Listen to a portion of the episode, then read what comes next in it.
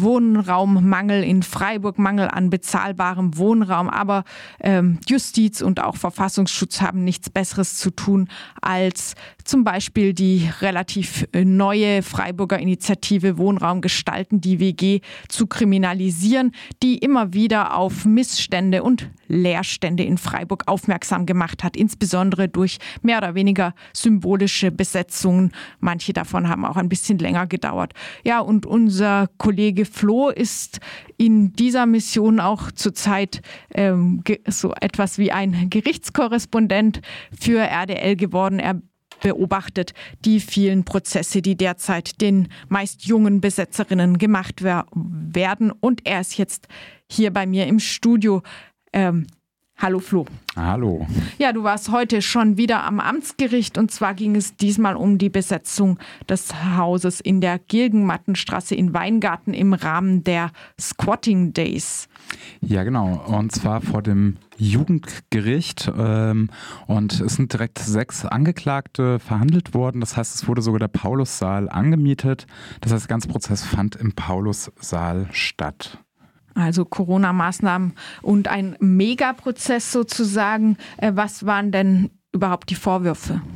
Der Vorwurf ist tatsächlich nur das äh, Hausfriedensbruch eben im Rahmen dieser Squatting Days am äh, 21. Oktober letzten Jahres eben in unerlaubt eben in diese Gebäude dieses seit vier Jahren, also zu dem Zeitpunkt seit vier Jahren leerstehenden Haus äh, eingedrungen zu sein, um eben dort eine Kulturveranstaltung, nämlich mit dem ähm, Liedermacher ähm, David Rovix ähm, ähm, zu, zu, zu öffnen, um das dafür zu machen, ein, ein, ein Kulturzentrum äh, in, in diesen Stadtteil ähm, ja, Weingarten zu etablieren. Und äh, das wurde dann halt mit diesem Konzert vom Liedermacher David Rovix versucht zu feiern.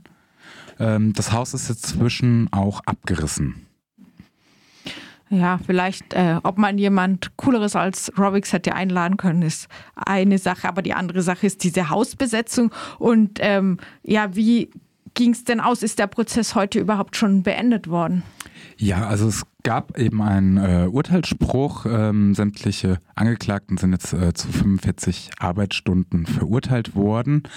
Ähm, ich würde noch mal ein bisschen zurückrudern äh, und zwar ähm, sind wir in dieser Beweisaufnahme, in der kommt dann auch raus in den Akten, dass eben äh, ja die Frau Hauri, die Eigentümerin, ähm, ähm, eben schon 2017 einen Proforma-Strafantrag eigentlich gestellt hat auf den Stadtteilposten Weingarten.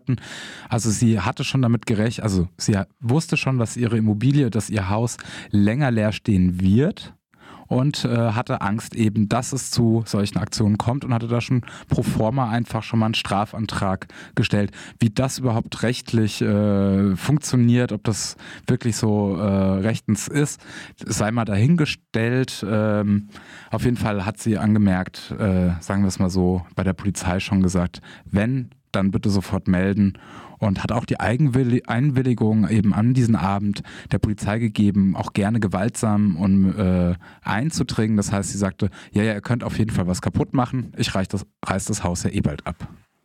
In der Vergangenheit hat man ja manchmal auch gehört, dass die Polizei direkt auf EigentümerInnen zugegangen ist, um sie sozusagen zu bitten, ihnen schon die, äh, den Auftrag zur Räumung zu erteilen im, im Falle einer Besetzung. Klang das dann so raus, dass es da vielleicht auch war? Oder war das, das klang für mich sehr stark auch eben nach diesen Praxis, das äh, wir, glaube ich, noch so von 2010, 2011, als es ja auch noch diese ähm, Freiraumkampagne Plätzehäuser alles gab, wo eben die Polizei aktiv auch und auch im, im Zuge der, Prote also der Wohnraumproteste der Wagengruppe Sand im Getriebe ist dies ja auch geschehen, dass äh, ja dann teilweise durch sicherheitsarchitektonischen Veränderungen Plätze unbefahrbar gemacht worden sind. Mhm. 2017, das heißt ähm, zu den Squatting Days Ende 2019 stand das Haus also dann schon mindestens zwei Jahre leer. Wurde das irgendwie thematisiert, ob zum Beispiel die Stadt äh, da auch mal gegen die Besitzerin vorging im Rahmen äh, der Zweckentfremdungsverordnung oder war das gar kein Thema in diesem Fall? Doch, das war definitiv ähm, Thema und zwar hat einer der Angeklagten eben das letzte Wort dazu genutzt, ähm, ja eine knapp sechsseitige Erklärung zu verlesen, indem er eben auch nochmal drauf äh, eingeht. Ne? Also ähm, er, er, fragt halt eben auch, warum äh, er jetzt auf dieser Anklagebank äh, sitzt, weil er nennt zu Recht, dass es eben in Baden-Württemberg seit dem Dezember 2013 eben das Gesetz über die Zweckentfremdung von Wohnraum gibt. Und äh, ähm, zitiert er tatsächlich auch nochmal dieses Gesetz und sagt, er, er sieht da de definitiv eine eine Missachtung oder ein, ein Regelverstoß gegen dieses ähm, Gesetz und geht auch nochmal darauf ein, dass es eben auch sowas, ein, ein Zweckfremdungsverbot äh, seit dem 1. Februar 2014 auch hier in Freiburg gibt und dass das äh, unter anderem Strafen von bis zu 50.000 Euro ähm, verhangen äh, werden können. Ja, und das scheint aber dann nicht so dringlich zu sein wie die Verurteilung der HausbesetzerInnen. 45 Tagessätze sind nun, äh, Arbeitsstunden so, sind nun nicht sonderlich viel, aber halt doch eine kleine Verurteilung. Ähm, wie standen zum Beispiel die Anwältinnen dazu oder wie ist das zu, aus deiner Sicht vielleicht auch zu bewerten? Also die Angeklagten haben sich tatsächlich, ja, was heißt selber vertreten, sie haben eigentlich nur äh, Angaben zu, zu ihrer Person gemacht und eben ähm, eine Person hat dann eben das letzte Wort äh, genutzt, um eben diese Erklärung äh, zu verlesen, in, in dem es nochmal mehr ging. Ähm, die Staatsanwaltschaft ging da ein bisschen äh, härter vor. Ähm, sie, sie sprach, also sie wollte eben auch einen der Angeklagten eben zu, zu einer Geldstrafe von 50 Tagessätze verurteilen, weil er sagt, da sieht er schon eine, eine weitere Reife, dass keine jugendliche Verfehlung mehr in, oder kein jugendliches handeln. Und für den Rest der Angeklagten hat er dann 70 Arbeitsstunden eben gefordert. Und sein Plädoyer hat er dann darauf gestützt, eben mit, er, er fing direkt unverblümt an mit äh, brennenden Autos, die es gab und wie schlimm das ist und der Verfassungsschutzbericht ähm, und ließ es sich sogar nicht nehmen, auch noch die KTS in seinem Plädoyer anzugreifen und meinte, also dass, äh, für ihn ist es unverständlich, dass so eine Einrichtung ähm, auch noch Geld und nennt da auch sogar falsche Zahlen, nennt einen Betrag von 200.000 Euro äh, von der Stadt Freiburg ähm, erhält und sagt dann auch noch, also in einem polemischen Ton, ja, von 200.000 Euro kann man halt sehr viele Grillanzünder kaufen. Und ähm, Darauf ging auch der äh, Angeklagte in sein letzten Wort ein und äh, stellt auch nochmal so ein bisschen die Frage, um, um, was für Gewalten es sich da handelt, äh, kritisiert diese Hufeisentheorie äh, zu Recht. Ähm, findet auch ein bisschen befremdlich, dass eben in diesem Verfassungsschutzbericht da drin steht, dass die Klimabewegung in die, also dass das Linksradikale in diese bürgerlich-linke Klimabewegung reinwirken, um äh, also und, und die diffamieren dann praktisch diese Klimabewegung und fragt da tatsächlich mit äh, zu Recht, ob der Verfassungsschutz nicht etwa auch zu den KlimaleugnerInnen gehört, wenn er sowas liest. Das scheint, und das hast du jetzt schon wiederholt berichtet, dass äh, der, die Staatsanwaltschaft hier gehörig Politik macht vor Gericht. Das ist eine Staatsanwaltschaft, das hast du ebenfalls schon berichtet, die extra ähm, in Karlsruhe extra eingerichtet wurde, um linksradikale Straftaten zu verfolgen. Insgesamt politisch motivierte politisch Straftaten. motivierte Straftaten, aber in Freiburg läuft das oft darauf hinaus dann.